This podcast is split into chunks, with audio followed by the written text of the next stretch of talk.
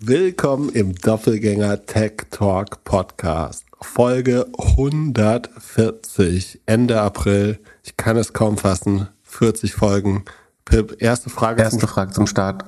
Wo ist mein Hoodie? Ach so, ja, du. Ich habe gesagt Anfang Mai. Ich, war gestern bei Aleiko. Die haben gesagt, sie bieten ihre Hilfe an. Die können Logistik. Du glaubst auch noch, dass du es so hinbekommst? Ja, ja, das klappt, das klappt.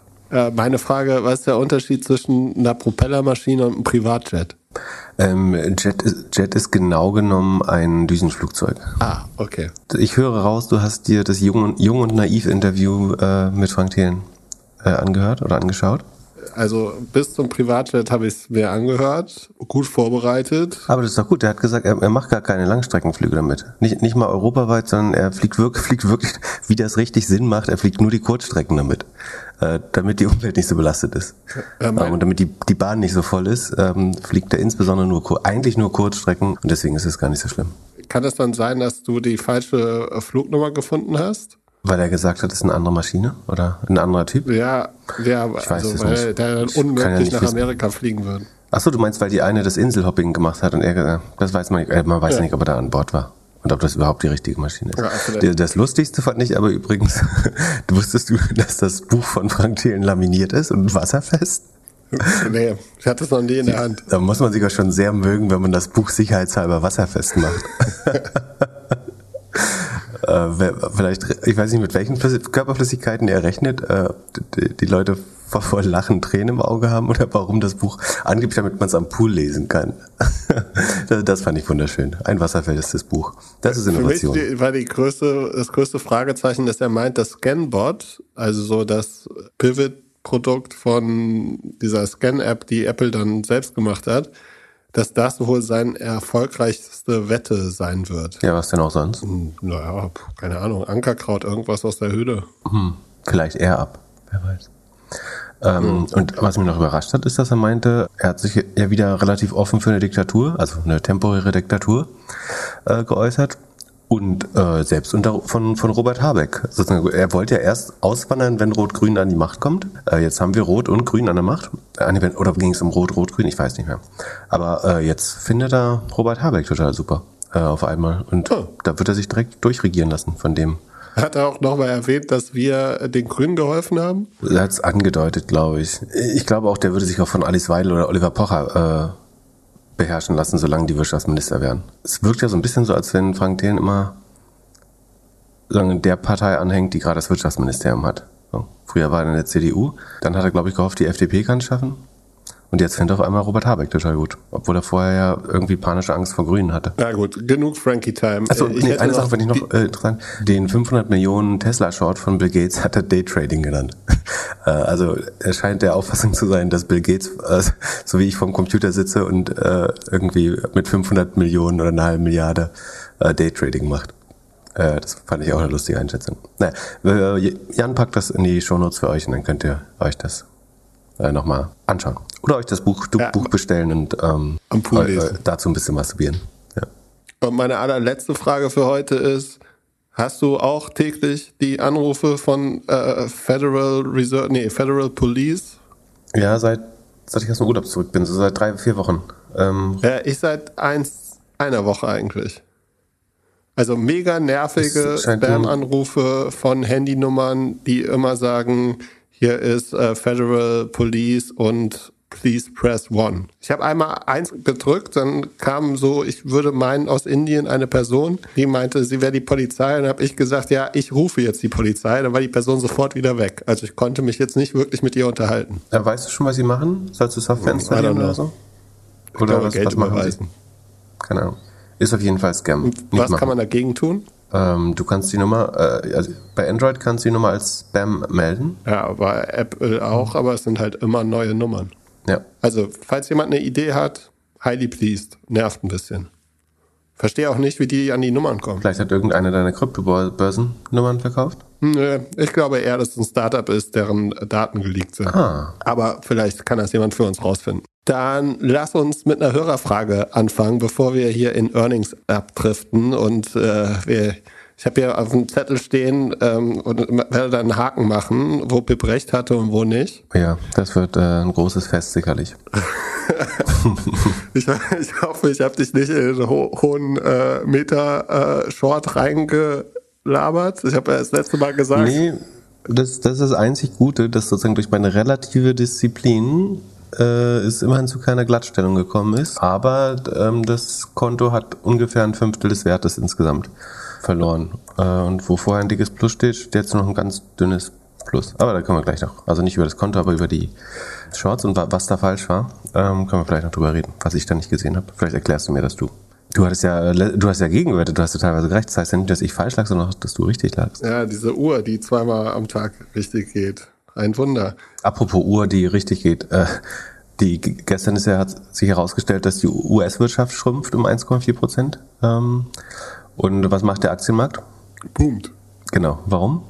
Keine Ahnung. Apple ist gut. Ist das logisch, dass wenn die, die Wirtschaft schrumpft, die Aktien hochgehen? Kannst du es mir erklären? Ja, dass man antizipiert, dass jetzt äh, sozusagen aus Angst, dass man die Wirtschaft weiter abwirkt, denkt man dann, dass es nicht zu so viel Zinsschritten kommen wird, wie im Moment eingepreist sind. Das heißt, man denkt, die Fed wird ein bisschen weniger die Zinsen erhöhen. Das wiederum wäre dann wieder gut für, für die Aktien. Ähm, und es wird wieder vielleicht mehr billiges Geld kommen. Und deswegen glaube ich, steigt dann die Aktie. Das ist das Einzige, was, was ich mir vorstellen kann, was annähernd Sinn macht. Und äh, Katie Wood hat eine neue Strategie, ihre Performance zu retten.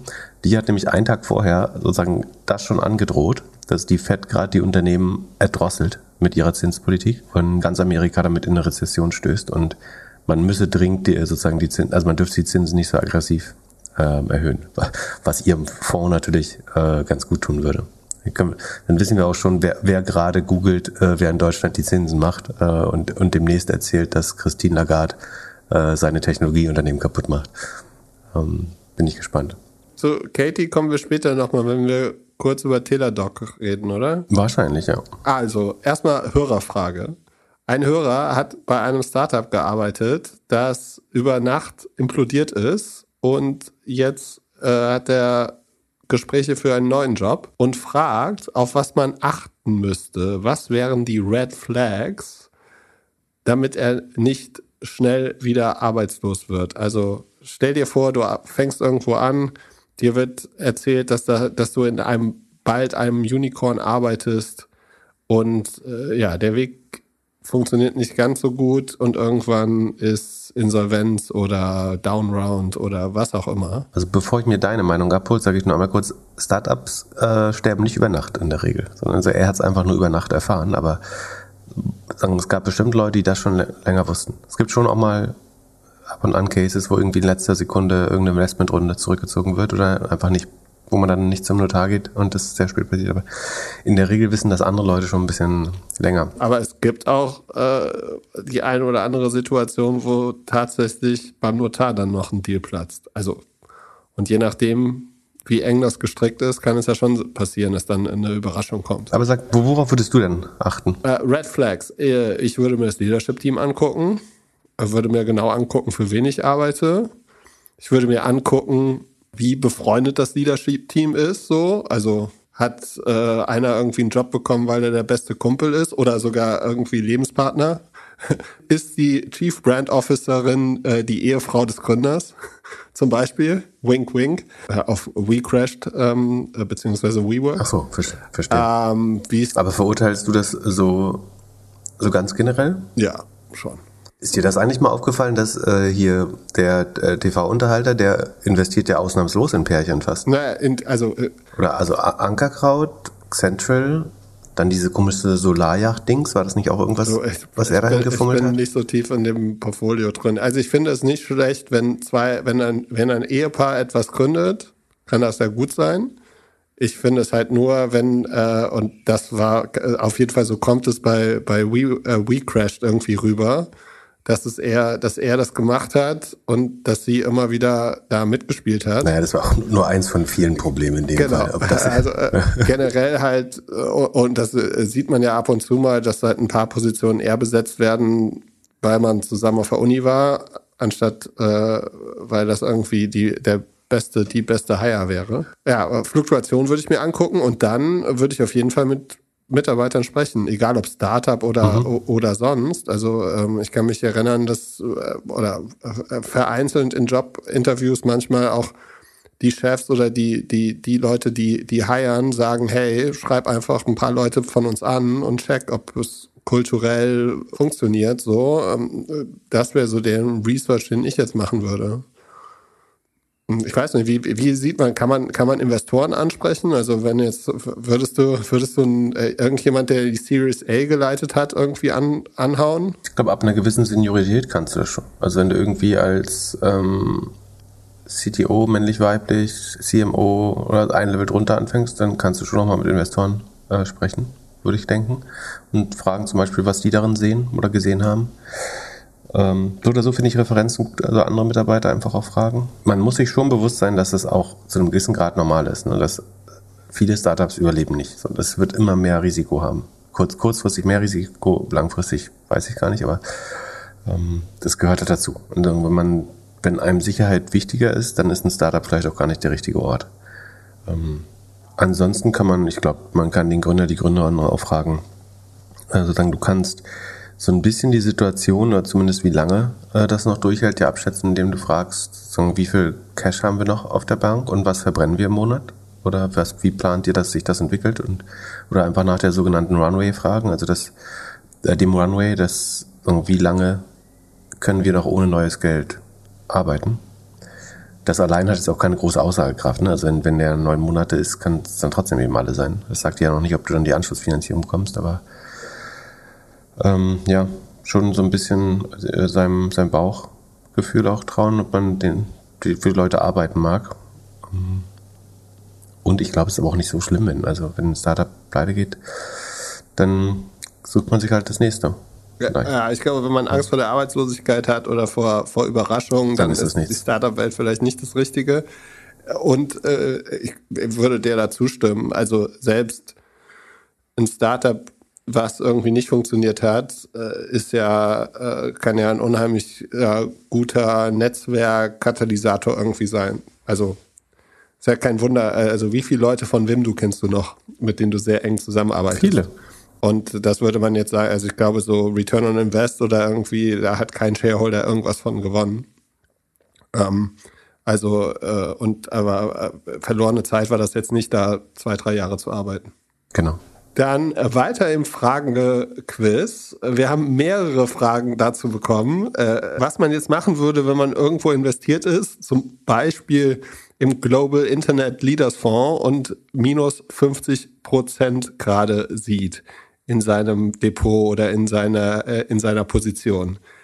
Was würde Pip machen? Verkaufen, halten und auf den Turnaround hoffen? Ist das, ist da, sind wir, sind wir am, am unten angelangt? Geht es jetzt nur noch bergauf oder? Warum müssen wir jetzt die Seelsorge für andere Leute Fonds machen? Das, das verstehe ich noch nicht ganz. Aber ähm, also ihr dürft euch gern bei mir über meine schlechten Short-Long-Kombinationen äh, beschweren, aber ähm, dass jetzt noch andere Leute Fonds äh, verarzten muss ist in den allermeisten Fällen nicht schlau, Verluste zu realisieren. So, das, es gibt eine Ausnahme, wo das relativ, also es ist keine Anlageberatung, ich schilder nur meine Erfahrung. Es handelt sich hierbei nicht um Anlageberatung. Keine spezifischen Kauf- und Anlageempfehlungen. Keine Anlageberatung, keine Rechtsberatung, keine Steuerberatung und auch keine Aufforderung zum Kauf oder Verkauf von Wertpapieren. Die Verantwortung für solche Trades liegt bei euch. Philipp und Philipp haften nicht für eure Verluste. Philipp und Philipp und Philipp können die Risikodisposition der HörerInnen nicht einschätzen. Ihr entscheidet selber, was ihr kauft und tragt dafür auch die Verantwortung. Alles könnt ihr auch nochmal unter doppelgänger.io slash Disclaimer nachlesen. Es macht, könnte dann sinnvoll sein, wenn man sozusagen noch positive Kapitalertragssteuer sozusagen wie sagt man das? Also wenn man dieses Jahr schon Kapitaltragsteuer bezahlt hat, dann kann man das automatisch gegenrechnen lassen, dann kann das sogar interessant sein, ähm, weil man selbst, wenn man sofort wieder einsteigen steigen würde, einen Steuereffekt hat. Wir können ja mal, da sind äh, zumindest die Dezemberzahlen haben wir von dem Fonds, also was da drin war. Also prinzipiell glaube ich, wenn Technologie wieder fliegt, dann wird der auch wieder fliegen und wird wahrscheinlich überproportional profitieren. So, die hat in der Vergangenheit ja sehr gut funktioniert und auch ganz gut gepickt. Ähm, es war auch jetzt nicht überraschend, dass er im Downturn sozusagen jetzt, ich glaube, 55 Prozent vom All-Time-High unter Wasser ist. Also wir gehen mal die Position durch. Da ist Etienne drin, das ist ein äh, europäischer Zahlungsanbieter, äh, an den ich eigentlich glaube. Atos Software kenne ich nicht. HelloFresh hat gute Zahlen geliefert gerade wieder ähm, und sind noch relativ, da fragt sich jeder, wie lange geht das so, aber es äh, geht eben immer weiter und sie sind eigentlich auch gar nicht mehr so teuer bewertet, also haben sich halbiert und auf die letzten Zahlen gut reagiert. Ähm, fand ich ja eigentlich mal ganz gut, die Aktie. InPost kenne ich nicht. Der Tony Spec macht, glaube ich, auch Sinn, ist auch schon sehr runtergekommen jetzt inzwischen, ähm, deutlich günstiger geworden. Zalando, warum nicht? Ähm, King D und Tencent. Also der hat viel äh, China-Exposure, da bin ich mir nicht so sicher, ob ich das gut fände. Wobei, wenn es zu irgendwie wieder zu einer Normalisierung der Beziehung kommt, dann könnten natürlich, dann sind die China-Aktien unheimlich günstig bepreist. Äh, wahrscheinlich finde ich das aber gerade nicht mehr. Evolution Gaming kenne ich nicht, Bitfarms kenne ich nicht, Farfetch hm, nicht wirklich schlimm, ich bin auch kein großer Fan. Futo Holdings finde ich ehrlich gesagt ein bisschen zu, also gerade auch wenn man jetzt sieht, wie Robin Hood gelaufen ist, da reden wir auch gleich drüber, finde ich nicht so gut. Okta finden wir gut, Palo Alto fanden wir, glaube ich, gut. Peloton, I don't know, aber ist auch so günstig. Ähm, dann SEA Limited und Snowflake finde ich prinzipiell beides gut. Ähm, SEA Limited nur dieses Jahr nicht, aber ähm, da haben sie beides relativ große Positionen. Dann haben sie 9%, also zum, sagen ist alles Stichtag bezogen zum 31. Dezember. In der TCS Group, das ist diese Tinkoff Bank aus Russland, das finde ich schon relativ hart, ehrlich gesagt, 9% da drin zu haben. Das sieht man so ein bisschen auch in der Performance äh, im Ende Februar, Anfang März, äh, dass das, glaube ich, sehr stark runtergezogen hat. Den Fonds, falls das da noch drin liegen sollte. Ähm, also hat China und das wahrscheinlich durchgeschlagen. Das ist schon ein sehr konzentrierter Bett, glaube ich, wenn du, wenn du 9% deines Fonds auf ein russisches Fin Russisch? Ich glaube ja, russisches Fintech legst. Das hätte können. I don't know. Aber wenn das klappt, dann geht das natürlich auch die Decke. Ähm, Up Fintech kenne ich nicht, Upstart. Ähm, die haben, glaube ich, ganz relativ positiv überrascht. Dann dieses 360 Digitech wieder. Äh, da bin ich auch kein so großer Fan von. Das ist diese super niedrig bewertete chinesische Fintech. Ähm, Alphabet, warum nicht? Asana sah jetzt zuletzt nicht mehr so gut aus, ehrlich gesagt. Coinbase finde ich gut, CrowdStrike finde ich gut. Etsy würde ich nicht haben wollen.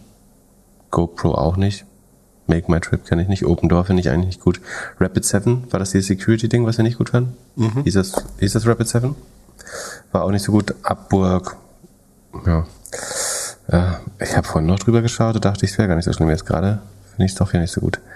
Aber ich glaube, also es ist letztlich eine, eine Tech-Bet. Aber, mhm. aber, mal ganz ehrlich, deine Performance oder meine Performance der letzten sechs Monate ist doch ähnlich, oder? Genau, ich kann das ja auch falsch sehen. Genau, genau. Also äh, ja, genau. Äh, das ist vollkommen richtig. Also ich habe ein bisschen weniger, weil ich Amazon bis vor kurzem im Depot hatte. Das hat das sehr stabilisiert. Aber ich bin auch bestimmt 30, 40 Prozent äh, unter Wasser. Das würde mich überhaupt nicht wundern. Oder äh, ist relativ logisch. Ähm, ich würde es jetzt nicht auf dem Tiefpunkt verkaufen, glaube ich. Also es bleibt, glaube ich, sehr riskant und sehr volatil. Aber in einem Szenario, wo Tech zurückkommt, wo die Welt wieder ein bisschen weniger uncertain wird, äh, sollten genau diese Werte auch outperformen. Und es sind viele Aktien drin, die ich mag. Ähm, keine, wo ich jetzt sage, die darf man gar nicht, also wo ich jetzt die ganz schlimm finde. Also ich glaube, man sollte niemals mehr als 10, 20 Prozent seines Vermögens in sowas stecken. Das ist sozusagen schon als Fonds jetzt diversifiziert, weil da so, ich glaube, es müssen so knapp 50 oder 40 Titel sein, äh, die da drin sind. Achso, zweite Seite gibt's auch noch. Zoom und Zscaler. Naja, gut. Also es ist schon diversifiziert, aber ich würde jetzt nicht irgendwie die Hälfte meines Vermögens da reinstecken. Das hielte ich für nicht so schlau. Gut, und wenn die Hälfte. Aber ich würde es jetzt auch nicht mit Verlust verkaufen. Dann hätte man es nie. Also du kaufst das noch nicht am Höhepunkt, um es dann ein halbes Jahr später für die Hälfte zu verkaufen. Dann hast du es, glaube ich, aus den falschen Motiven schon gekauft. Die Frage ist, glaubst du langzeitig an Technologie, äh, äh, lang, langfristig an Technologie? Glaubst du, dass Jan Becker ein guter Fondsmanager ist oder gut Stocks picken kann? Und dann, so, das zweite kann ich dir nicht sagen, aber so solange es lief, lief es gut, aber das war bei Katie Wood auch so. Also ich glaube, es, hat gute Technologie-Exposure prinzipiell. So, du könntest wahrscheinlich, das müssen wir mal gucken, vielleicht in, in drei Jahren, ob wenn du die Nasdaq kaufst und keine Gebühren hast, ob du besser oder schlechter gefahren werdest, äh, wärst. Äh, oder den MSCI Technologie äh, nehmen die sich, glaube ich, als äh, Benchmark. Das kann man jetzt noch nicht beurteilen. Äh, Im Moment sind sie, glaube ich, noch vorne. Ja. Und der Turnaround, wie lange dauert so ein Turnaround? Drei Jahre, fünf Jahre, zehn Jahre? Wann es jetzt wieder hochgeht? Ja. Da habe ich keine Ahnung, kann ich nicht. Woher soll ich das wissen? Ähm, ich glaube ich glaub nicht, dass es einen schnellen Turnaround gibt. Also es könnte hilfreich sein, wenn jetzt tatsächlich die Wirtschaft so lahmt, dass man die Zinsen nicht so aggressiv erhöhen kann. Das sollte dann auch zu ein bisschen weniger Inflation führen dann. Da könnte es sich so ein bisschen normalisieren, aber ich glaube, der Krieg wird länger ähm, dauern, als wir denken. Ich glaube, die, sagen die Energiekrise ähm, wird länger anhalten. Ich glaube, die Inflation wird durch die ähm, Transition zu grüner Energie so oder so relativ hoch bleiben. Von daher sehe ich kurzfristig, ich glaube nicht, dass in den nächsten 18 Monaten schon deutlich ähm, ins, ins Positive verkehrt, glaube ich. Und wenn ich jetzt die nächsten 18 Monate trotzdem anlegen möchte, ist dann einfach MSCI World. Ja, also prinzipiell kannst du trotzdem alles weiter besparen. Das heißt ja nicht, also A kann ich es nicht wissen, B, klar kann es nochmal weiter runtergehen, aber es, es, gab ja schon einen Abschlag. Ähm, also wenn, wenn man einen Sparplan hat, würde ich ihn einfach laufen lassen. Und gute Unternehmen kannst du immer, also Gute Unternehmen glaub, wie gute Facebook gehen immer 18% hoch. Ja, ja, ja, ja, ja. Also ich hielt es nicht für falsch, jetzt in Microsoft oder vielleicht auch in Amazon irgendwann wieder einzusammeln, später im Jahr. Microsoft kann man, glaube ich, auch früher machen, Amazon vielleicht noch ein bisschen warten. Du kannst den Markt nicht timen. Also du, kann, du niemand weiß, wann der Krieg vorbei ist. Du kannst du kannst zwei, acht Prozent an, an, an Stiege verpassen, dann hast du einen Großteil der Performance verpasst. Also unwahrscheinlich, dass du das äh, schlauer timen kannst. Ähm, und prinzipiell ist es gut zu kaufen, wenn, wenn Leute auch, wenn, wenn viel Unsicherheit und Panik im Markt ist, weil dann sind die Kurse in der Regel am niedrigsten. Aber es kann auch nochmal deutlich mehr dazukommen. Du hast schon so eine Art perfekten Sturm gerade von vielen Sachen, die normalerweise zu, zu schweren Rezessionen und auch Crashes führen. Was, was man machen kann, aber das sollte man, das, das haben wir ja letztes Mal bei Defner und Chepitz beschrieben, ist so diese Short-Long-Wetten. Aber wie gut das funktioniert, hat man ja auch gerade ja gesehen. Also, dann, äh, bevor wir in die Short-Long-Wetten gehen, lass mal kurz hier noch ein bisschen Lebensmittel machen. Delivery Hero und HelloFresh, die haben sich auch beide recht positiv bewegt, was für mich als Außenstehender überraschend ist. Also, ich bin von beiden Produkten kein Fan, kein Nutzer und hätte jetzt gedacht, die bewegen sich nur noch nach oben, wenn wir nochmal eine richtige Corona-Pandemie haben die wir wahrscheinlich gerade auch wieder haben. Aber äh, was ist passiert? Wieso ist Delivery Hero plus 11%, HelloFresh plus, plus 8%? Ähm, die haben einfach, also dann Delivery Hero versucht auf seiner Strategie, so der, der Profitabilität näher zu kommen, ähm, weiterzumachen. Ähm, hat gar nicht so schlechte Zahlen geliefert. Was man nicht bekommen hat, ist, glaube ich, die Orders. Oder ich habe es übersehen. Ähm, normalerweise kriegen wir die Orders. Aber ähm, das GMV ist um 30,6 Prozent gewachsen. Das ist eigentlich ganz gut. Und äh, das Vorquartal ist ja nur noch ein Prozent Wachstum gewesen. Da sah das jetzt sehr nach Stagnation aus. Das hat vielen Angst gemacht, sicherlich. Und deswegen ist der Kurs auch so stark runtergekommen. Ähm, der war übrigens unter dem IPO-Preis auch oder nicht, ich weiß nicht, ob unter dem IPO-Preis, aber unter dem Preis, wo ich damals meine Anteile verkauft habe. Also ich hätte die jetzt günstiger wieder kaufen können, das ist auch schon crazy. Aber es ist sozusagen von fast null Wachstum jetzt auf fünf Prozent Wachstum äh, Quartal zu Quartal immerhin wieder hochgegangen. Das ist gut, das äh, Segment Revenue ist sogar um 52 Prozent gewachsen. Man sieht, glaube ich, dass sie bei Quick Commerce und so ein bisschen mehr auf die Kosten achten und äh, die Expansion so ein bisschen gedrosselt haben, wenn ich das richtig interpretiert habe.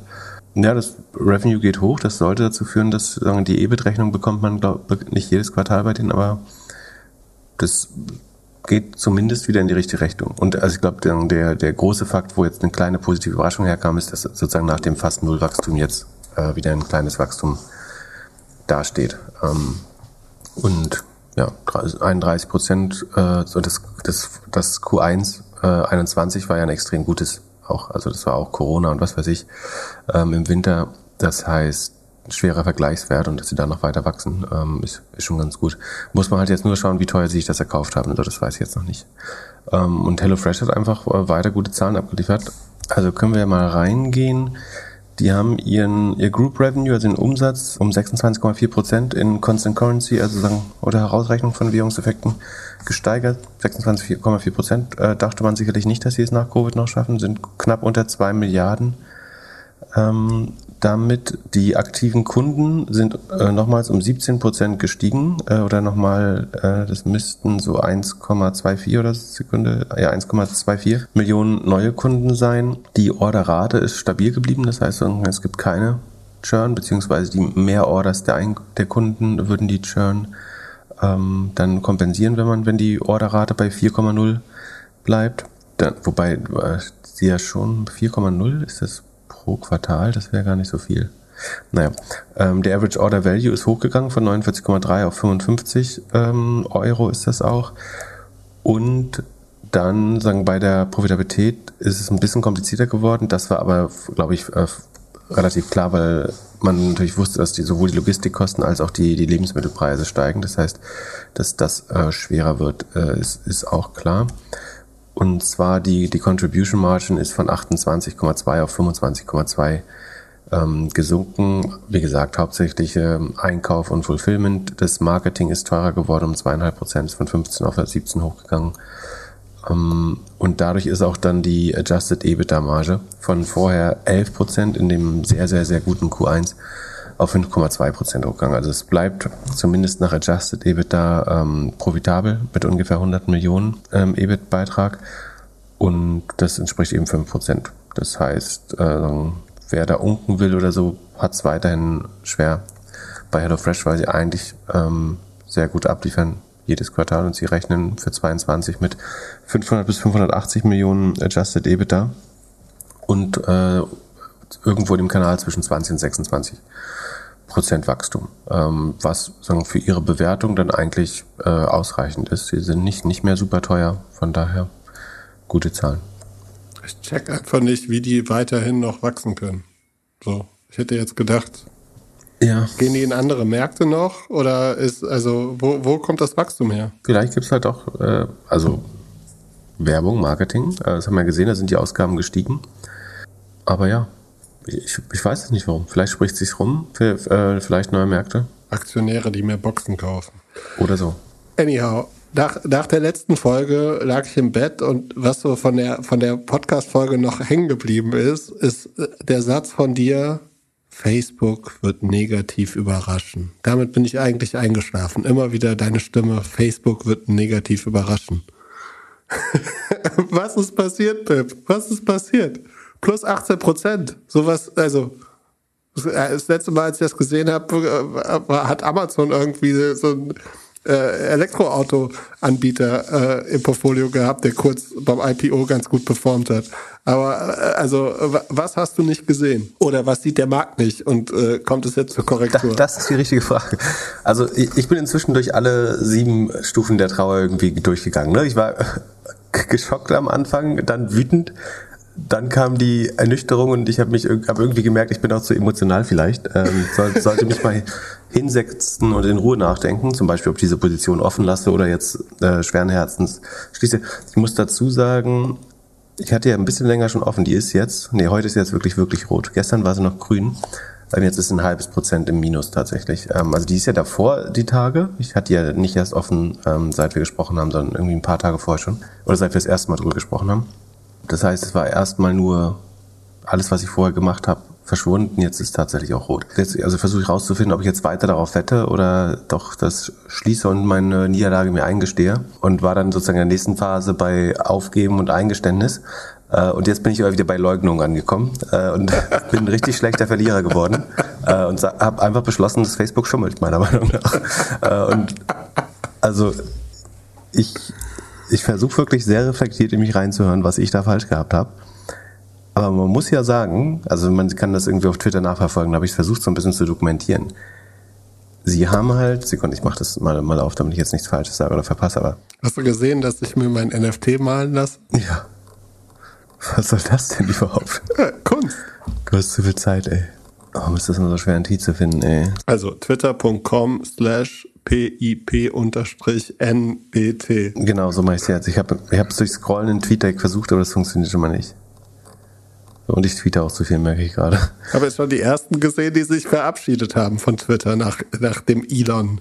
Deal. Ich, ich lese jetzt mal vor, was eine seriöse Quelle, nämlich CNN Business, ähm, geschrieben hat über, über diese Earnings.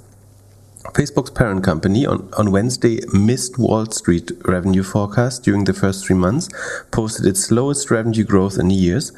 It also narrowly missed analyst predictions for daily and monthly active users, and its profits, uh, while ahead of expectation, were down 21% from the same period a year ago. Still, investors managed to find something to celebrate.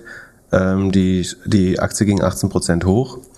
Investors were likely pleased with Meta's users number. Also, was da steht ist, alle Zahlen waren eigentlich scheiße, aber weil die Investoren sich gefreut haben, dass die ähm, monatlich aktiven Nutzer nicht so schlecht waren, ähm, hat man die in die Aktie 18% hochgejagt oder was? Ja, also, ich meine, vielleicht war es vorher schon sagen, zu viel Negativität drin in der Aktie, aber es also ist so wir, ungefähr wir wie wenn du, wenn du erwartest, dass eine Party schlecht wird und dann gehst du hin und dann ist die Party nicht so schlecht, wie du gedacht hast. Ja, das ist, auf, das ist schon auf jeden Fall ein Aspekt. Aber weißt du noch, wie ich mich nicht getraut habe zu sagen, dass äh, Facebook nur noch einstellig wachsen könnte? Oder ich glaube, ich, glaub, ich habe mich dann überreden lassen. Und die sind halt wirklich auch nur mit 6,6 Prozent äh, gewachsen. Was ist denn das für ein Scheiß? Also das ist doch äh, kein Technologieunternehmen, die also die den Umsatz mit 6,6 Prozent jetzt nur gesteigert haben. Ja, vor allem. Das ist doch super schlecht. Wie, wie viel von den 6,6 Prozent ist dein Fake-Account? Ne, das, war, das ist ja jetzt noch Geld, ne? Also das ist Revenue äh, gerade. Also, und was denkst du denn, wie es nächstes Quartal aussieht und das da drauf? Glaubst du, es kommt wieder auf 30 Prozent hoch oder auf 25 Prozent hoch? Was denken die Leute? Ja, wenn wir alle im Metaverse sind. So, und dann, also der Umsatz steigt um 6,6 Prozent. Ähm, die Cost of Revenue steigen um 17 Prozent. Die Operating Expenses steigen insgesamt um 38,5 Prozent. General und Admin um 45,5 Prozent. Also der Umsatz steigt um 6% und die Kosten fahren mit 38%, 38,5% weg. Deswegen ver verschlechtert sich das Operating äh, Income logischerweise auch. Ähm, ist 25% runtergegangen. Äh, das ist quasi auf dem Stand von, von, ja, von, äh, nee, ist ein bisschen drüber, über vor zwei Jahren.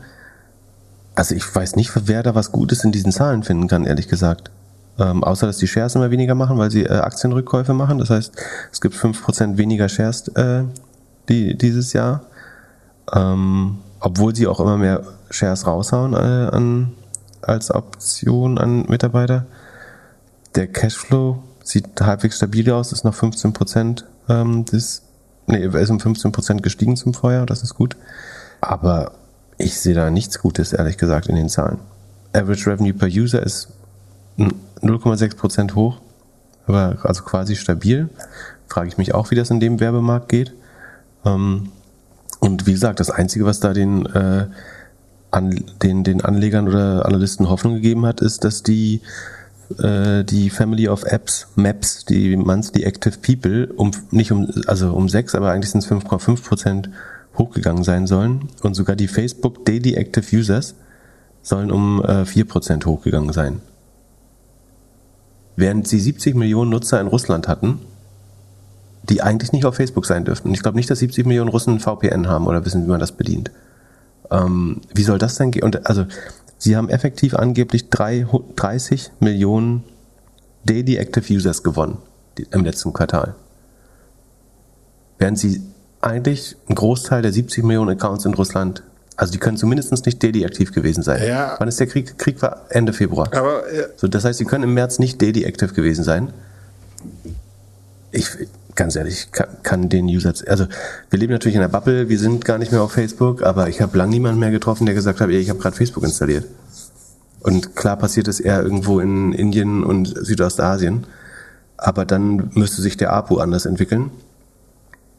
Dann ihr Headcount. Sie haben 28,3% mehr Angestellte als im Vorjahr, 8% mehr als im, im Vorquartal, heiern wie blöde. Ich, ich, die, die, die Marge muss runtergehen. Wieso ich mein, heiern die, die eigentlich alle wie blöde aktuell? Also Google heiert ja auch unglaublich. Wahrscheinlich, weil sie noch glauben, alles wird gut. Aber ich, also du kannst nicht, wir reden ja gleich noch über ein paar andere, aber da steigen die Umsätze immer nur so niedrig zweistellig oder sogar einstellig hier wie bei Facebook. Und ich weiß nicht, ob du dann irgendwie 20 Prozent neue Entwickler jedes Jahr noch einstellen kannst und dann noch Inflation hast, dass die Gehälter teuer werden. Ich finde 6 Prozent kein gutes Wachstum. Und im Vergleich dazu Twitter übrigens 16. Also die Aussage war eigentlich richtig. Ähm, ist aber auch richtig, dass der Währungseffekt allein hat sie 888 Millionen gekostet. Äh, den habe ich ja beschrieben, sozusagen, weil hier so viel Geld im Ausland ist und der Dollar so stark ist. Es soll aber angeblich auch, es gibt so ein bisschen widersprüchliche Aussagen. Also einerseits haben sie im Q1, das ist ja abgelaufen zum 31. März, ähm, halt noch 28 Prozent mehr als gegenüber dem vorher geheiert. Andererseits gibt's äh, wohl einen Hiring Freeze, ähm, oder es wird zumindest diskutiert im Internet. Äh, Mark Zuckerberg hat, hat gesagt, dass die, äh, dass auch viele Leute von alleine abhauen und dass die Employee Attrition will Facebook a better company. Sagt er, dass die, die Leute abhauen. Das ist ja oft so, dass die schlechten Leute zuerst gehen in Firmen. ganz, ganz bestimmt. Ähm, also. Aber ich wette, und Pinterest Quartal, ist dann auch noch mit hochgegangen. Ist, ja, aber bevor wir zu Pinterest gehen, ich wette, nächstes Quartal wird noch besser. Und zwar warum? Meine Ausrede war eben, die Zahlen sind hochgegangen, weil es Coachella Festival war. Ich glaube halt, dass jetzt die, äh, die nächsten drei Monate werden einfach so Revenge Instagram sein, dass die Leute einfach zeigen, dass sie draußen das geilste Leben überhaupt haben. Und das gibt Traffic oder Nutzerzahlen oder. Ganz ehrlich, also ich, ich finde schwer, den, den Userzahlen zu glauben. Also ja, wie willst du die, die, die, haben ja, die haben ja allein letztes Jahr irgendwie gab es die Nachricht, dass sie 1,7 Milliarden Fake-Accounts gelöscht haben. So. Das heißt, sie können auch mehr oder weniger an einem Drehregler, also je nachdem, wie, diese ganzen Accounts, die wir melden, über die wir das ganze letzte Jahr gesprochen haben, meine ganzen Doppelgänger und was weiß ich, und jeder hat dieses Problem mit 1000 Fake, Scam, was weiß ich, äh, Accounts. Und die ja offenbar nicht sofort und umgehend gelöscht werden, selbst wenn du sie meldest. Und ich glaube, was Facebook macht, ist einfach das Rad genauso zu drehen, das ist eine Unterstellung, aber dass sie halt nur so viele Accounts löschen, dass sie immer noch ein bisschen Wachstum haben und sagen, bei dem Rest glauben wir einfach daran, dass sie DAOs sind. Und sie können nicht auf der einerseits, einerseits sagen sie, sie können das Bot-Problem nicht lösen oder sie tun schon das Beste. Und dann sagen sie, geben sie aber Zahlen raus, dass sie hier auf 10 Millionen genau wissen, wie viel, wie viel User sie haben. Das kann ich nicht ernst nehmen. Das ist, als wenn ich sage, äh, ich kann nicht jedes einzelne Haar auf meinem Kopf zählen, äh, weil ich genau 112.842 Haare habe. Äh, und das äh, zu, zu viel Arbeit wäre. Also entweder weißt du genau, wie viele Nutzer auf deiner Plattform ist, sind, oder du kannst nicht gleichzeitig sagen, wir, wir können nicht, äh, wir haben 5% undesired Accounts und genau 11% Duplicate Accounts. Das 10K-Filing, wo das eventuell drinstehen würde, ist leider noch nicht raus. Ähm, aber das ist ja auch komisch, dass sie seit drei Jahren angeblich genau die gleiche Prozentzahl an Fake- und Duplicates-Account haben, wo, wobei sie vorher massiv angestiegen sind. Und dann habe ich mit meinem Tweet noch ein paar Zeitungsartikel verlinkt ähm, oder gescreenshottet. Also Facebook hat ja schon nachweislich einmal sozusagen seine Anleger geblendet mit diesem ähm, Exodus der jungen äh, User. Das war ihnen seit 2013 klar. Das haben sie nicht ihren Anlegern gesagt, dass quasi immer weniger junge Menschen auf Facebook gibt. Es gibt, ähm, gab im Wall Street Journal, glaube ich, einen, Artikel, wo Facebook-Mitarbeiter oder Ex-Mitarbeiter gesagt haben, Sekunde, ich muss das mal vorlesen, bevor ich da was Falsches sage, es ist auch in dem Tweet drin. Also es gab ähm, Facebook misled investors about shrinking user base, ex-employee allege. Und was haben die gesagt? An internal Facebook presentation this spring called the phenom phenomenon of single users with multiple accounts very prevalent among new accounts. Also insbesondere bei neuen Accounts sind es oft äh, Duplikate, surprise. Um, the finding came after an examination of roughly five, also sie haben 5000 neu angelegte Accounts angeschaut. The service indicated that at least 32% and as many as 56%, also irgendwo zwischen 32 und 56%, wurden von einem existierenden Nutzer geöffnet, äh, eröffnet. So, und dann gab es eine andere Studie, die man bei der Tagesschau letzte Woche äh, oder diese Woche nachlesen konnte, dass 90 Prozent von Fake-Accounts, die man bewusst, also man hat bewusst Fake-Accounts angelegt, man hat sich bewusst sozusagen auffällig verhalten und 90 Prozent der Accounts waren aber nach Wochen noch, noch da. Ah, ich wie soll ich denn der für dich? Dein Fake-Account ist weg. Ja, das äh, ist, war ein manuelles Eingreifen. Das hat nicht Facebook. Also es wen, wen hast du auf der Straße getroffen? Damit, mit der, wie hast du das gemacht? Das äh, möchte ich nicht sagen. Aber das wäre auf normalem Wege nicht passiert. Oh. Ähm, okay. Also der wär, würde jetzt immer noch leben, wenn sagen, jemand nicht eingegriffen hätte. Aber äh, wie soll ich denn der Firma vertrauen, die, die sagt so, sie hat überhaupt nicht diese ganzen Fake-Accounts im Griff. Und wenn du dir, du kannst dir User-IDs von Google, äh, von Facebook mal durchzählen. Die sind halt bei zig Milliarden inzwischen. Also, du weißt du genau, wie viele Fake-Accounts es da schon gab. Und natürlich versuchen sie ein paar zu verfolgen. Aber sie können halt genau sagen, lass uns dieses, dieses Quartal mal 10 Millionen weniger löschen, weil dann steigen die Nutzer noch. Ich sehe keinen Grund, warum gerade die Nutzer hochgehen sollten. Wenn 70 Millionen Russen eigentlich nicht mehr auf Facebook dürfen, dürfen gerade. Ist mir vollkommen unerklärlich. Ja. Und das andere, was ich auch äh, auf Twitter gezeigt habe, ist, was sind ein paar Datenpunkte, die du kannst Google Trends nutzen. Das ist ein sehr klares Bildverfall über, über Jahre schon. Äh, es gibt überhaupt keine Trendumkehr, kein Strohfeuer, das gerade mal ein bisschen besser läuft, irgendwas. Ähm, aber das ist, das ist alles als einzelner Datenpunkt nicht aussagefähig, aber alles zusammen sind, kannst du schon ein bisschen triangulieren, dass wahrscheinlich gerade nicht aufwärts geht mit Facebook. Also mit dem, wir reden wirklich über das blaue Facebook. Dann kannst du in SimilarWeb schauen, der Webtraffic auf Facebook.com äh, sinkt definitiv year on year. Das App Engagement kannst du dir anschauen mit App Any oder SimilarWeb, das sieht negativ aus. Ich habe null Grund zu glauben, dass Facebook gerade mehr Daily Active User hat als im vorherigen Quartal oder im äh, Vergleichsquartal des Vorjahres. Ähm, und ich glaube, dass sie das letztlich selber bestimmen können, wie viel, wie viel DAOs sie haben, indem sie einfach weniger falsche Accounts äh, löschen. Und sie sagen ja auch selber, we slow the pace of some of our investments. Also sie sparen jetzt Kosten ein. Also slow the pace heißt auf Deutsch, ich gebe weniger Geld aus oder ähm, stelle vielleicht sogar Dinge ein. Sie haben ihre, ihre Ausgaben oder die, die Voraussagen für die Aufgaben, Ausgaben ähm, auf 92 bis 95 Milliarden gesenkt. Der, der Erwerbepreis ist äh, im Durchschnitt um 8% gesunken, sagen sie selber. Ähm, und dann sagen sie, based on the strong growth we saw in 2021, also im letzten Jahr, we kicked off a number of multi-year products to accelerate some of our long-term investments. Also wir haben viel Gas gegeben. But with our current business growth levels, we are now planning to slow the pace of some of our investments. Also mit den neuen ähm, Wachstumsleveln ähm, wollen sie jetzt ein bisschen langsamer wagen. Da frage ich mich, was sind denn die neuen Levels? Angeblich wächst doch alles super weiter. Ähm, wo ist denn die, die Stagnation? Also ich finde das widersprüchlich. Dann lass uns weiter zu Pinterest gehen. Dort meintest du, E-Commerce wird Pinterest nach unten ziehen, deswegen würdest du die shorten. Als ich das letzte Mal heute geguckt habe, war plus 2%. Was hast du da nicht gesehen? Sind es vielleicht die ganzen Brautkleider, die irgendwie, die Hochzeitsboards, die angelegt worden sind in den letzten Monaten? Weil jetzt alle Hochzeiten gefeiert werden, die die letzten zwei Jahre nicht stattgefunden haben. Ist mir auch ähnlich, also ähm, hat relativ gut funktioniert. Auch ähm, die haben Nutzer verloren, äh, immerhin, haben aber bei, bei Revenue und Earnings per Share geschlagen. Ich hätte gedacht, dass die mehr unter, unter E-Commerce leiden, ehrlich gesagt. Ähm, hat mich einfach überrascht. Erklärst du, erklär du es mir, ich verstehe es ja offenbar nicht.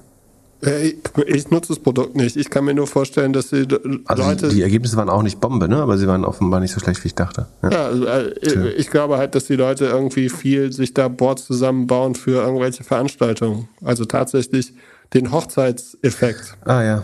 Ja gut, okay. Äh, Hochzeit kommt wieder. Äh, das ist richtig. Stimmt. Oder was ist Use Case? Äh, Use Case für Pinterest ist doch Hochzeit, Renovierung. Was gibt's noch? Ja, Mode und so Inneneinrichtungskram. Ja. Das passt eigentlich nicht so. Und komischerweise, Pinterest hat 9% der Nutzer verloren.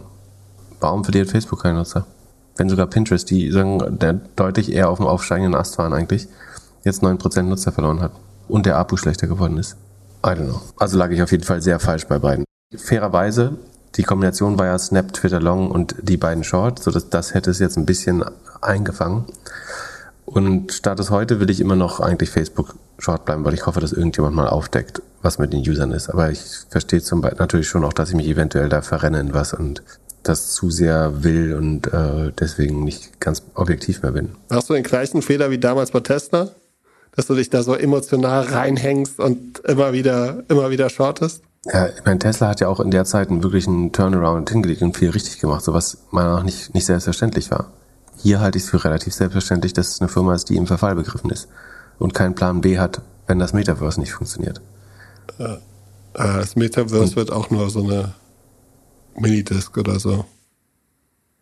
Also, kann mir das auch nicht vorstellen. Ganz geile News hier von äh, hier, ähm, der Snap-Gründer hat ja gesagt, er glaubt nicht so ganz daran. Also ich glaube, dass der und ja, dass, dass, er und Tim Cook sich regelmäßig zum Essen treffen und immer wieder sich äh, irgendwas Neues ausdenken, wie sie Mark und das PR-Team so aus der Reserve locken. Aber seine Strategie ist ja auch eher AR, ne? Also Ja. Snap setzt ja sehr stark auf die Verquickung von sozusagen, also Augmented Reality, das heißt die Verquickung von digitalen und echten Inhalten, oder äh, der echten Welt. Sie haben auch so eine kleine Mini-Drohne, hast du gesehen? Ja, Sie haben so eine. Mini-Drohne äh, gebaut. Da kannst du in Luft werfen, dann macht die ein Foto von dir aus der Ja. Luft. Ein lustiges Finde ich Gadget. super. Und auf jeden Fall kreativer. Ja, und auch, also, äh, Das hätte Facebooks Device mal. Das hätte Facebooks Device sein können. Haben ja, aber von gebraucht. Facebook du ein dich Device. nicht verfolgen lassen. Stimmt. Äh, ja, aber, und sie haben es ja mit der Brille so ein bisschen ausprobiert. Aber ja, ich finde Snap auch, ich glaube auch, dass Snap der AR-Kleiderschrank wird. Also, äh, sie haben ja hier mit, mit, mit diesen, ähm, hier mit meinen Clones da, Artifact, haben sie ja, dass man sich diese Sneaker anziehen kann. Aber wieso geht das nicht für alles? Also, wieso kannst du, äh, wieso kann ich in der App mir nicht ein komplettes Outfit anziehen und mir das dann in Real kaufen? Und mit, den, mit, dem, mit dem Zukauf, den sie gemacht haben, wie dieser ähnliche Zukauf, über den wir die Tage gesprochen haben hier von Facebook, äh, haben sie ja die Größen, können sie das ja ausschätzen und alles. Also, wenn die Welt zusammenspielt äh, und, äh, und das zusammenkommt äh, und es halt äh, ein Spiel mit Filtern ist, dann glaube ich, dass Snap da auf jeden Fall der interessanteste Partner ist. Und äh, die sind halt auch mega gut mit Brands. Also ich glaube, Brands mögen es bei Snap zu werben. Wieso nicht? Eine Kollabo mit Nike und dann kann man sich, äh, kann man Fotos machen mit dem Hoodie und mit den Sneakern und kann sie sofort kaufen. Ja, apropos Nike und NFTs, die sehen ja auch scheiße aus gerade. Ja. es läuft ja nirgendwo hier. Aber hier gibt's, äh, hast du das gesehen? Da gibt's einen, der wurde aus, hat, glaube ich, mal eine Kommastelle falsch gesetzt. Da wurde einer für 21 statt für 2 verkauft. Eieiei, teurer Fehler. Guck, guck mal in die ähm, Activity von den Nike Dunks. Die vor, vor, vorletzte Transaktion. So, da sind alle für zwei, zwei Ether. Und dann gibt's eine für 21. Aber ist das der gleiche Schuh Ether. oder ist das der Schuh, der anders ist, aussieht? ist der ohne Muster? Ich glaube schon. Ah, Obwohl, nee, warum, warum zahlt man mehr dafür? Ich weiß es nicht. Wie auch immer, ich verstehe das ja auch nicht. Ähm, aber, aber Aktien verstehe ich auch nicht mehr. Worüber wollen wir dann reden? Wollen wir über Amazon reden? ich wollte dich gerade fragen, wie ist das Wetter in Berlin überhaupt? Das Wetter ist gut, glaube ich. Nee, äh, äh, ich, das erstmal. Weil ich so rot bin, oder? Nee, da, äh, nein, da, weil wir nicht mehr bei Aktien, NFTs und Startups reden, dann reden wir über das Wetter. So. Ähm, äh, aber lass mal nochmal kurz die Reihe durchgehen, wie wir gestern oder die vorherige Folge besprochen haben. Dann Spotify, warst du auch nicht so positiv, plus 4%. Haben die irgendwas aus dem Ärmel ge geworfen, was überraschend war? Oder Äh, nee, die, sind, die wurden aber verprügelt gestern. Und zwar haben die eigentlich auch gute Zahlen ähm, geliefert. Gar nicht so schlecht. Die haben ihre Monthly Active Users um 19% äh, gesteigert. Ähm, 4% gegenüber dem Vorquartal, 19% gegenüber dem Vorjahr. Ähm, die Premium Subscriber sind um 15% gestiegen, dann nur noch 1% gegenüber dem Vorquartal. Und es fragen sich jetzt natürlich alle, ist das das nächste Netflix? So, die hören Subscription Business und äh, nur noch 1% Userwachstum zum Vorquartal. Ähm, dann kommen Fragen auf. Ja, klar, ich meine, das haben sie, sie haben ja Netflix sehr gut kopiert, indem sie gesagt haben, wir machen jetzt eigenen Content. Also das, das Playbook, das Ja, jetzt, sag, jetzt sagt er gerade, wir sind keine Content, also wir, wir sind eine Plattform und keine. Und Netflix sind die, die eigenen Content bauen. Also er versucht jetzt alles zu tun, um zu sagen, dass sie äh, nicht wie, wie, wie Netflix aussehen. Die Subscriber sind ein bisschen zu langsam gewachsen, da hatte man mehr erwartet. Das liegt aber hauptsächlich eigentlich an den anderthalb Millionen äh, aus Russland, äh, die fehlen. Also ansonsten wären sie genau wie die Erwartung gewachsen, aber sie sind dann 14 Prozent an dem Tag runter und stehen ein Drittel unterm IPO-Preis äh, von 2018 wieder. Hättest du auch jetzt vier Jahre später, fünf Jahre später günstiger wieder kaufen können, Spotify. Das ist auch schon krass. ich habe irgendwann verkauft, habe mich dann geärgert, dass es so höher, höher, höher geht und jetzt kann ich zurückschauen und denken, ja, eigentlich rechtzeitig verkauft. Ja, gute Lektion. Viele Sachen kann man auch günstiger kaufen. Wobei, wenn, sagen wir, wenn es so ein Turnaround im anderen Sinne ist, das weiß, ist nicht zwangsläufig gesagt, dass die nochmal teurer werden. Ähm, obwohl langfristig vielleicht schon. Ja, also wenn die, wenn die Premium Subscribers nächstes Quartal wieder nur ein Prozent wachsen oder sogar weniger, dann gibt es natürlich ein Problem. Also, aber Cloud TikTok auch schon Audio-Site? Ja, auch, klar. Hast du auf jeden Fall in der Podcast-Folge vorher äh, letztes Mal so äh, erklärt. Ja. Aber ich kündige deswegen ja keine Abonnements eigentlich, aber wer weiß. Ja, wenn du es irgendwann nicht mehr nutzt. Also ich, ich fand die Zahlen war nicht so schlecht, dass man Spotify jetzt 14% hätte verprügeln müssen, aber naja. Großartig waren sie auch nicht. Und wie war es bei PayPal? Da warst du auch eher skeptisch? Auch besser als gedacht natürlich. Ähm, Total Payment Volume ist 13 Prozent ähm, über dem Vorjahr. Ich hätte eher mit einstellig, also hoch einstellig gerechnet. Ähm, da haben wir 13 Prozent geschafft. Ähm, ohne eBay, den, ohne den eBay-Effekt äh, wäre es natürlich noch ein bisschen besser. Ja, hätte ich auch gedacht, dass die mehr unter E-Commerce äh, leiden. Jetzt könnte ja meine Annahme falsch sein, quasi, dass das E-Commerce gar nicht so schlecht geht. Das wiederum sieht man in den Amazon-Zahlen aber schon, dass E-Commerce nicht gut geht. Ähm, es sei denn, äh, es ist wirklich ein Amazon-Problem. Und Shopify, gegen die ich auch noch äh, wette, äh, zieht den Markt nach oben dann. Ey. Wenn, wenn mit Shopify jetzt auch noch gut läuft, dann, äh, keine Ahnung, dann müssen wir ein neues, neues Hobby Machen Crime-Podcast. Ja, ja, dann äh, gibt's, erstmal machen wir, mache ich einen Crime dann auf jeden Fall.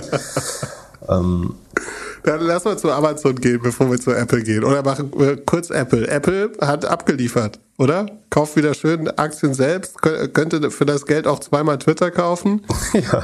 Liefert einfach weiter ab. Tim Cook hat wohl das erste Mal auch wirklich Services und so erwähnt. Aber sie sind ein klein bisschen gesunken, ne, weil sie angekündigt haben, dass sie eventuell äh, bis zu 8 Milliarden weniger Revenue haben könnten, wenn die Supply Chain so kompliziert bleibt. Ja. Aber ich glaube, halt Apple und Amazon sind die beiden, die auch bei einer richtig schlimmen Supply Chain Krise noch vernünftig liefern werden. Das wäre ihnen zu wünschen. Tim Cook ist ja Supply Chain Manager, glaube ich, ne? Genau. Ähm, Service Revenue ist mit 17 Prozent äh, gestiegen. Vorquartal war bei 24 Prozent, also das ist ein bisschen langsamer geworden, aber ist das Segment, was am schnellsten wächst. Das ist immer wichtig, also damit das prozentual gesehen sozusagen das Wichtige oder immer größer wird als Segment, muss es schneller wachsen als der Rest von Apple. Das hat es getan mit 17 Prozent, noch nicht ganz so stark wie im Vorquartal. Was unter anderem daran liegen sollte, dass Google weniger überweisen konnte, weil die nicht mehr so schnell wachsen, glaube ich. Ähm, ansonsten die Gross Margin war besser als gedacht mit 54 Prozent. Also so sehr spüren die noch keine negativen Inflations- äh, oder Supply Chain Effekte bisher, aber waren sicherheitshalber äh, davor. Ja. Und so. Amazon minus 13 Prozent. Du hast Amazon rechtzeitig verkauft. Ich glaube weiterhin an Amazon. Ich habe doch nicht gesagt, dass nicht. Ärgere mich ein bisschen, dass ich die äh, Rivian Nummer nicht erzählt habe in der letzten Folge, weil ich auch gedacht habe, das kann vielleicht eine Überreaktion geben und das scheint ja auch so ein bisschen zu sein. Aber das hast du doch das hast du doch damals als den positiven Rivian-Effekt gehabt, hast du da nicht äh, richtigerweise gefragt, ob das ja. dann im nächsten Quartal nicht auch wieder schlechter wird? Äh, und genauso ist es ja. Ähm, hast du quasi schon erzählt, nur nicht nochmal kurz davor. Ja, aber wir müssen das wie Scott Galloway machen. Wir müssen einfach jede Folge immer wieder unsere Thesen raushauen. Verstanden. Genau, meine, da, also das ist die eine Sache, wo ich immerhin richtig lag, dass Amazon schlecht war. Und sagen, wenn es dich beruhigt, damit du dir keine Sorgen um mich machen musst, da Amazon ja meine größte Position im Depot war, vor mit irgendwie, ich glaube fast 40 Prozent, da ich das relativ stabil geblieben ist, ist das, was ich durch den Verkauf von Amazon quasi jetzt nicht erlitten habe, natürlich deutlich größer als all das, was mein Short Short Long äh, Quatsch da. Ähm, genau. Wobei der der Short Long Account ist aufs Jahressicht immer noch äh, gut gut im Plus, aber es war ja, das jetzt schon scheiße. Ähm, also zu den Amazon Zahlen. Der Umsatz ist nur noch einstellig gewachsen mit 7,3. Vor Quartal war 9,4. Ähm, zu erwähnen gibt es, dass der, der Produktumsatz ähm, sogar geschrumpft ist um 2%, äh, während der Serviceumsatz immer noch um 17,5% hochgegangen ist. Dann, wo kann man noch drauf schauen? Die ähm, Cost of Sales sind deutlich schneller, äh, sind, Sekunde, sind äh, stärker gewachsen und die Gross Margin ist 57 Prozent nach zuvor 60 Prozent, also drei Prozent schlechter. Also ähm, richtig teuer geworden.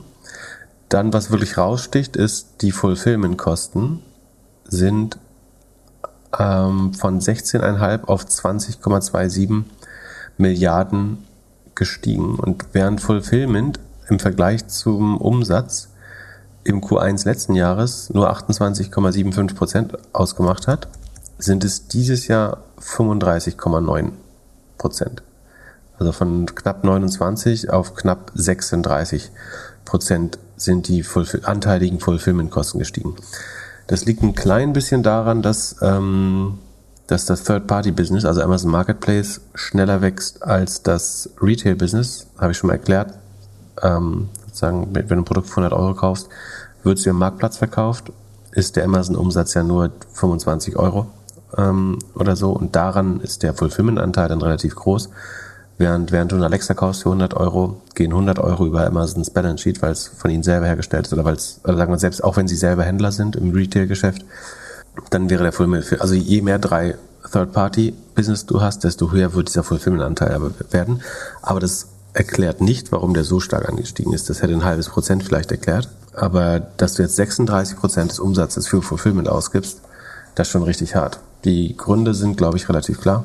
Ähm, Energie und Transportkosten, äh, also und Labor, also die Arbeitskosten. Amazon zahlt, glaube ich, im Schnitt 18 Dollar pro Stunde. Ähm, jetzt die, der Mindestlohn ist nur 7,25 äh, ja 7,25 Dollar. Also zahlen das zweieinhalbfache des, des Mindestlohns inzwischen und das scheint sich im Fulfillment äh, richtig, richtig durchzuschlagen. Man geht davon aus, dass sie, achso, und wenn man es aufs GMV rechnet, also das ist ja jetzt am Umsatz die Zahl nicht korrekt, am Umsatz, äh, am GMV ist es vielleicht noch besser, aber dann ist dieser Effekt von ähm, Third-Party und First-Party-Umsatz, also Third-Party ist, wenn man über Marktplatz verkauft, über, also Händler über dritte Parteien, ähm, nee, wenn die Händler sind die dritten Parteien und First-Party ist das Retail-Business, was Amazon selber macht.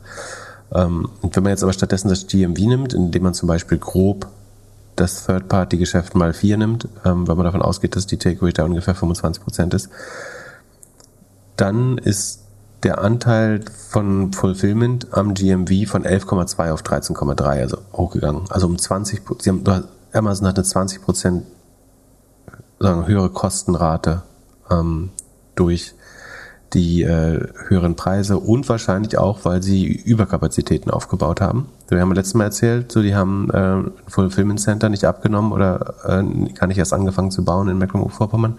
Sie haben zweites nicht unterschrieben. Man kann angeblich äh, Amazon Flächen oder Teile von Amazon äh, sagen, sich einnisten in Teil von Amazon Warehouses, weil sie nicht ausgelastet sind.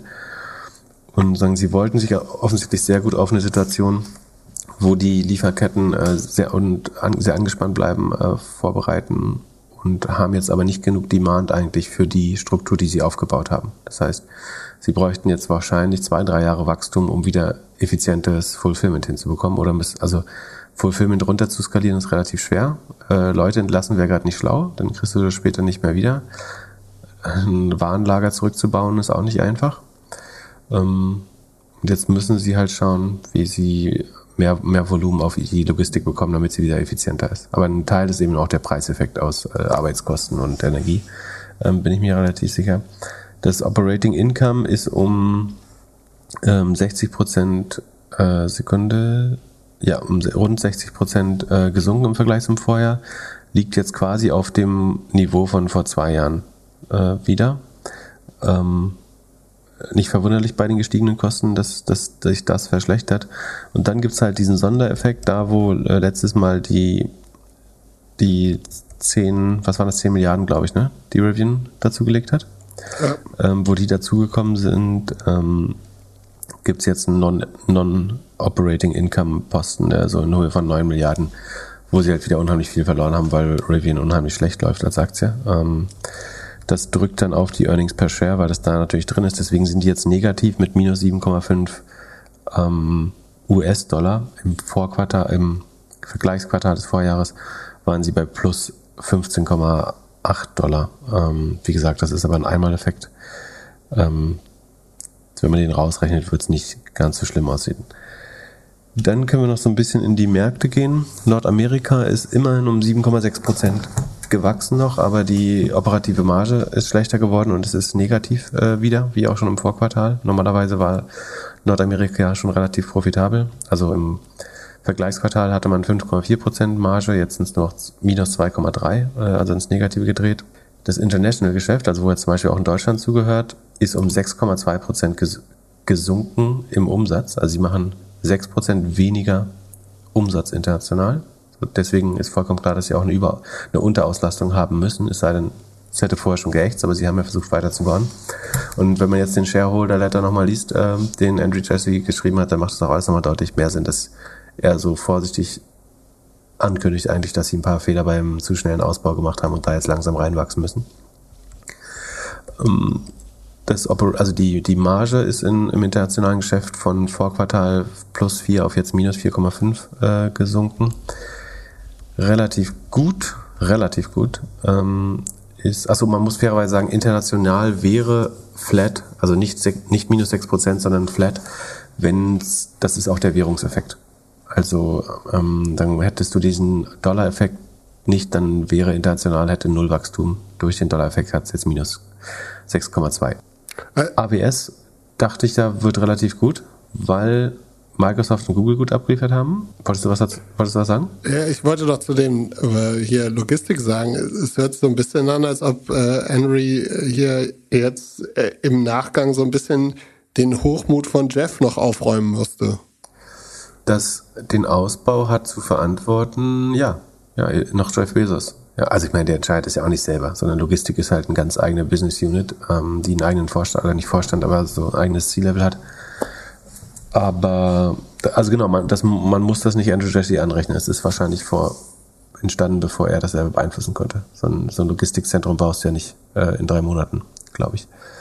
Ähm, ja, und ich meine, das ist eine super schwere Entscheidung. Also, ja.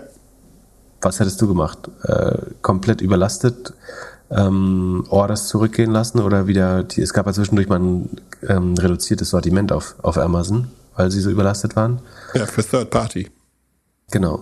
Ähm, also hättest du da nicht äh, Kapazitäten aufgebaut? Doch, klar, aber. Wie, so, in der Situation, wo dann Corona ein bisschen länger gedauert hätte oder so, wäre das ein brutaler Wettbewerbsvorteil gewesen. Und ist es immer noch. Ne? Also so, sobald die wieder ausgelastet sind, ähm, haben sie wahrscheinlich die effizienteste Strategie, Strategie und Amazon ist auch irgendwann in dem Zyklus langsam, wo sie alte Warenhäuser vielleicht auch wieder abgeben wollen und neuere, modernere bauen wollen. Also das hat jetzt einmal sehr hohe Kosten, aber könnte langfristig vielleicht wieder ein Wettbewerbsvorteil sein. Da glaube ich schon dran. So, und AWS? Genau, dachten wir, wird schon gut sein, äh, weil äh, Apple, äh, Entschuldigung, Google und ähm, Microsoft schon die Zahlen abgeliefert hatten, die waren sehr gut. AWS ist um 36,6 Prozent gewachsen, so dass es von den Segmenten schon mal das Beste äh, bei Amazon. Sie waren im Vorquartal aber bei 39,5, also 3% höher. Ähm, das heißt, da geht es ein klein bisschen tendenziell runter. Aber obwohl man langsamer gewachsen ist, hat sich die operative Marge von 30 auf 32,3% verbessert. Meine Vermutung ist, dass sie schon so ein bisschen getauscht haben, Wachstum gegen Profitabilität. Und weil alles andere, alles andere nicht läuft, haben sie gesagt, dann muss AWS eben mal ein bisschen mehr Marge liefern. Ähm, und so ist jetzt die operative Marge auf 32 Prozent gegangen und dafür sind halt zwei, drei Prozent weniger Wachstum bei rumgekommen. Ähm, ich weiß nicht, ob das bewusst ist oder, oder jetzt einfach so rausgekommen ist, aber es, ich finde die AWS-Zahlen nicht schlecht. Ne? Du, du musst halt, also A, das sind 18,4 Milliarden Cloud-Umsätze, die Amazon da macht. Und das ist ein Sechstel ihres Umsatzes, macht inzwischen AWS für Amazon. Obwohl sie ja zig Milliarden an Gütern durch die Welt schaffen, sind 18,4 Milliarden oder eben ein Sechstel des Umsatzes sind äh, AWS inzwischen. Ähm, und das letztlich 50 Milliarden Runrate mit der 32-prozentigen Operating Marge jetzt und 37 Prozent Wachstum. Also ich kann mir Schlimmeres vorstellen. Das ist eigentlich eben allein die eine Trillion äh, an Amazon und den Rest kriegst du geschenkt. Und du hast noch ein 30 Milliarden Run-Rate Ad-Business äh, dazu, das brutal wächst. Da war man auch ein bisschen ungnädig. Da sprechen alle von einem Slowdown. Das stimmt äh, pro forma auch. Also Advertising ist nur noch mit 23 Prozent gewachsen, nachdem es zuvor mit 32 und 52 Prozent gewachsen ist. Jetzt muss man das natürlich aber im Vergleich zu der Grundgesamtheit des E-Commerces sehen. Weil eigentlich ist es so, im Q1 21, also vor einem Jahr, ist Ad Advertising genauso schnell gewachsen wie das Third-Party-Geschäft, nämlich mit plus 63 Prozent. Jetzt wächst es 17 Prozent schneller als das Third-Party-Geschäft ähm, und 27 Prozent schneller als das Amazon First-Party-Geschäft. Weil sagen die Online-Stores, äh, also das First-Party-Geschäft von Amazon ist 3,3 Prozent geschrumpft. Das Third-Party ist nur 6,9 Prozent gewachsen und dann zu dem Vergleich wächst Advertising auch noch um 23 Prozent. Also relativ gesehen zum Kerngeschäft wächst Advertising gerade schneller als vorher. Ähm, deswegen glaube ich eigentlich, dass es weiterhin gut läuft. Ähm, weil vorher sind sie nur genauso schnell wie Third Party gewachsen. Und ich glaube, das ist eigentlich ein gutes Ergebnis, wenn du halt diesen Basiseffekt einmal rausrechnest. Und ich glaube, das ist fair, fair das zu tun. Ähm, ebenfalls gut, die Subscription wächst wieder. Ne? Wir hatten letztes Quartal das Problem, dass das erste Mal seit ähm, Existenz von Amazon Prime die Subscription Services, also Amazon Prime Video und das Prime-Programm insgesamt, ist minimal gesunken. Äh, wächst jetzt wieder um 300 Millionen von 8,1 auf 8,4 Milliarden. Ähm, auch das, 8,4 Milliarden, ist äh, nicht ganz 35, 34, ähm, also 33, 34 Milliarden Runrate schon äh, Prime Subscriptions. Ähm, das heißt, das ist gut und der, der Wiederanstieg des Wachstums kommt halt aus der Preiserhöhung. Ne? Also ich glaube nicht, dass sie jetzt unheimlich viele neue Prime-Kunden gewonnen haben, sondern eher, dass die Preiserhöhung, die sie in den USA durchgesetzt haben, äh, da langsam greift. Ähm, dann, was habe ich noch Spannendes? Was ganz spannend ist, das erste Mal, ist das erste Mal? Ja, das erste Mal müsste das Third-Party-Geschäft zwei Drittel des gesamten GMVs sein. Also ein Drittel der Umsätze macht Amazon noch selber und zwei Drittel machen äh, Händler, wenn ich es richtig berechnet habe. Wie gesagt, die Faustregel, die ich anwende, ist ungefähr den Amazon-Umsatz mal vier zu nehmen, weil ich glaube, dass die Händler im Schnitt bis zu 25 Prozent abgeben. Man könnte, im Zweifel würde es sonst noch größer werden, der, der Third-Party-Anteil. Wenn man, man könnte auch Richtung 5 gehen. Es kommt ein bisschen darauf an, wie man Advertising und Third-Party-Umsätze ähm, aufteilt. Die Werbequote ist höher gewesen. Man gibt jetzt 5,1 Prozent oder 5,2 Prozent des GMVs für Werbung aus. Das waren früher nur 4,3. Ähm, das heißt, um dieses Nullwachstum teilweise schrumpfen im Online-Store-Geschäft zu erreichen, ähm, mussten sie eigentlich 20 Prozent mehr, also ein Prozentpunkt, aber 20 Prozent mehr für Werbung ausgeben äh, pro, pro Dollar GMV. Und ich glaube, das nächste Quartal könnte schon wieder einfacher werden. Da gibt es etwas einfachere Vergleichsquartale schon von 21. Und richtig gut müsste es eigentlich ähm, im Q3 dann wieder laufen. Oder nicht, was heißt richtig gut? Im Q3 sollte, sofern Ceteris Paribus, also wenn jetzt nicht noch mehr Kriege ausbrechen oder alles noch schlimmer wird oder China durchdreht oder was weiß ich, werden im Q3 auf jeden Fall die Vergleichszahlen vergleichsweise einfach. Und dann müsste man eigentlich im, was ist das, Oktober, nach, also kurz bevor die Q3-Zahlen rauskommen, würde ich mir überlegen, ob ich dann nochmal in Amazon wieder, wieder reingehe. Hoffentlich dann immer noch günstiger. Ähm, aber ansonsten, also was schon schockierend ist, ist dieser 20% Anstieg beim Fulfillment. Und wenn, wenn Amazon das erleidet, ähm, dann sollte es jeder andere gleich oder schlimmer haben. Ja, wesentlich Und ich schlimmer. ja.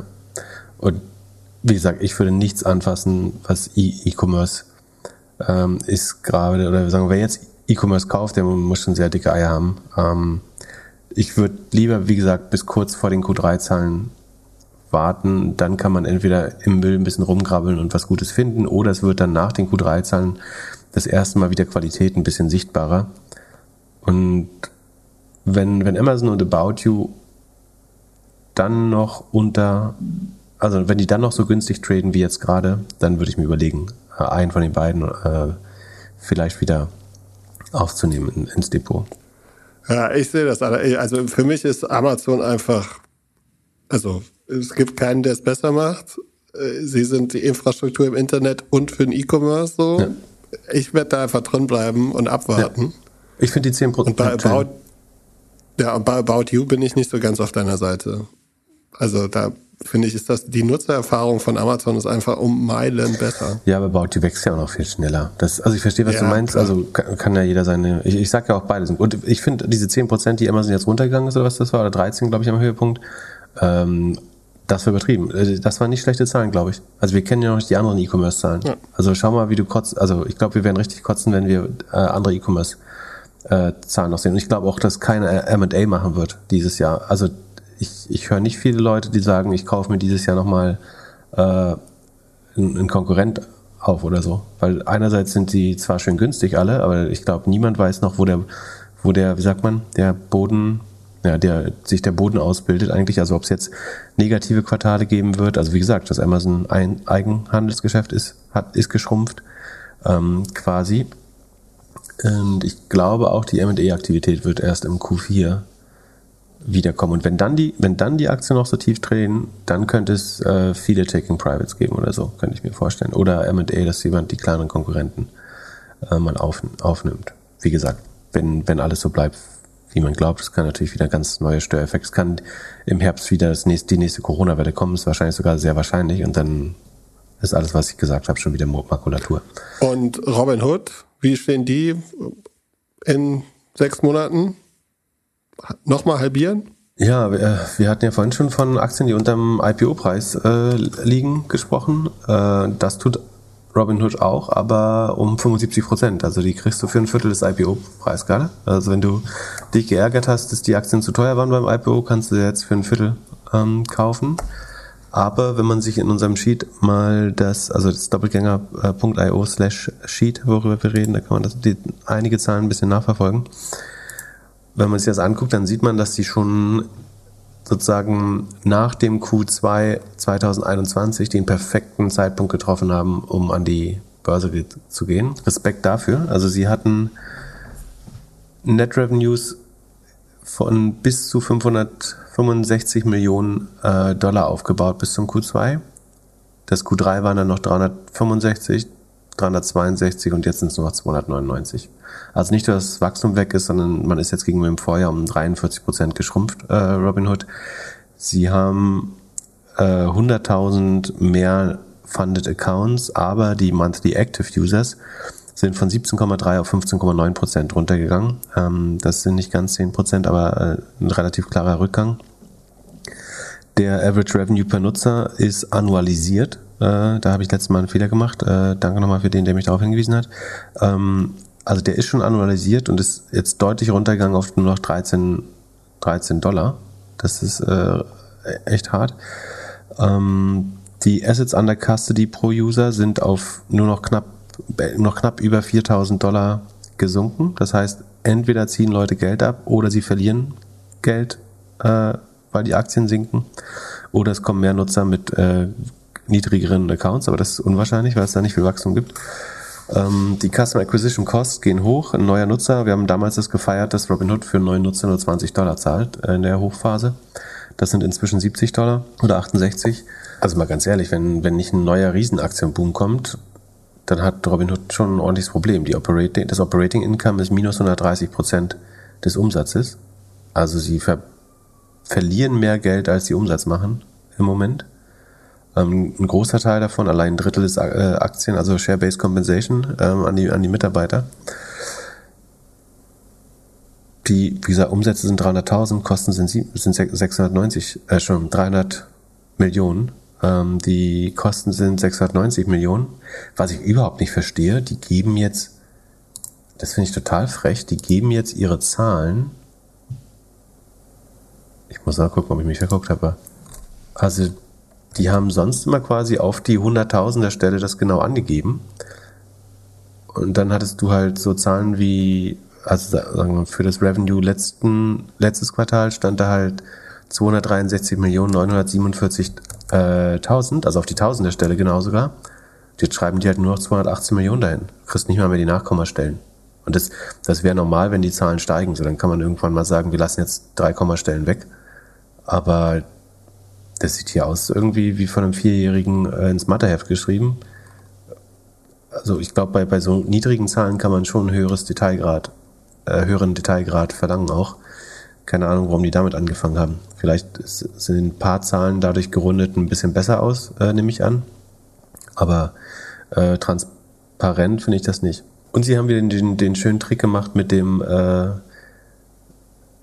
gute Zahlen sind hellgrün, schlechte Zahlen sind dunkelgrün. Also ro rot gibt's rot gibt's nach wie vor in der Robinhood äh, Präsentation nicht, ähm, sondern es gibt nur dunkelgrüne äh, Verluste. Aber ja, sieht nicht gut aus. Und also, die sind noch 9, 9 Milliarden wert.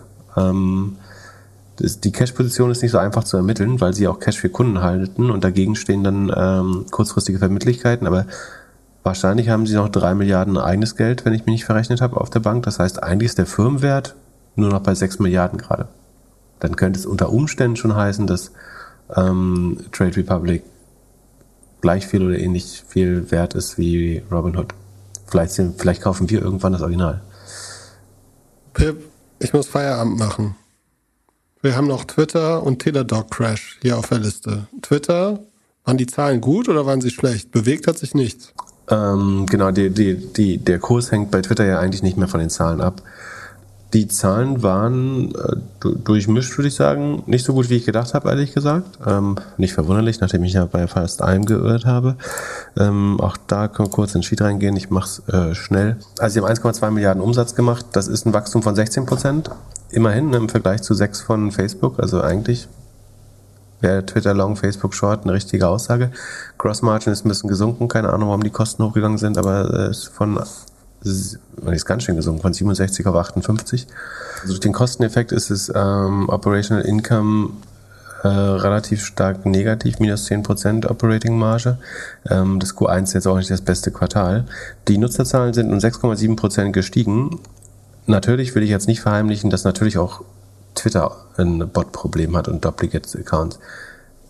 Ich finde es ein bisschen anders, weil man bei, bei Twitter selbstverständlich erwartet, ähm, dass es pseudonyme Accounts gibt und Bots und die teilweise auch schon gekennzeichnet sind.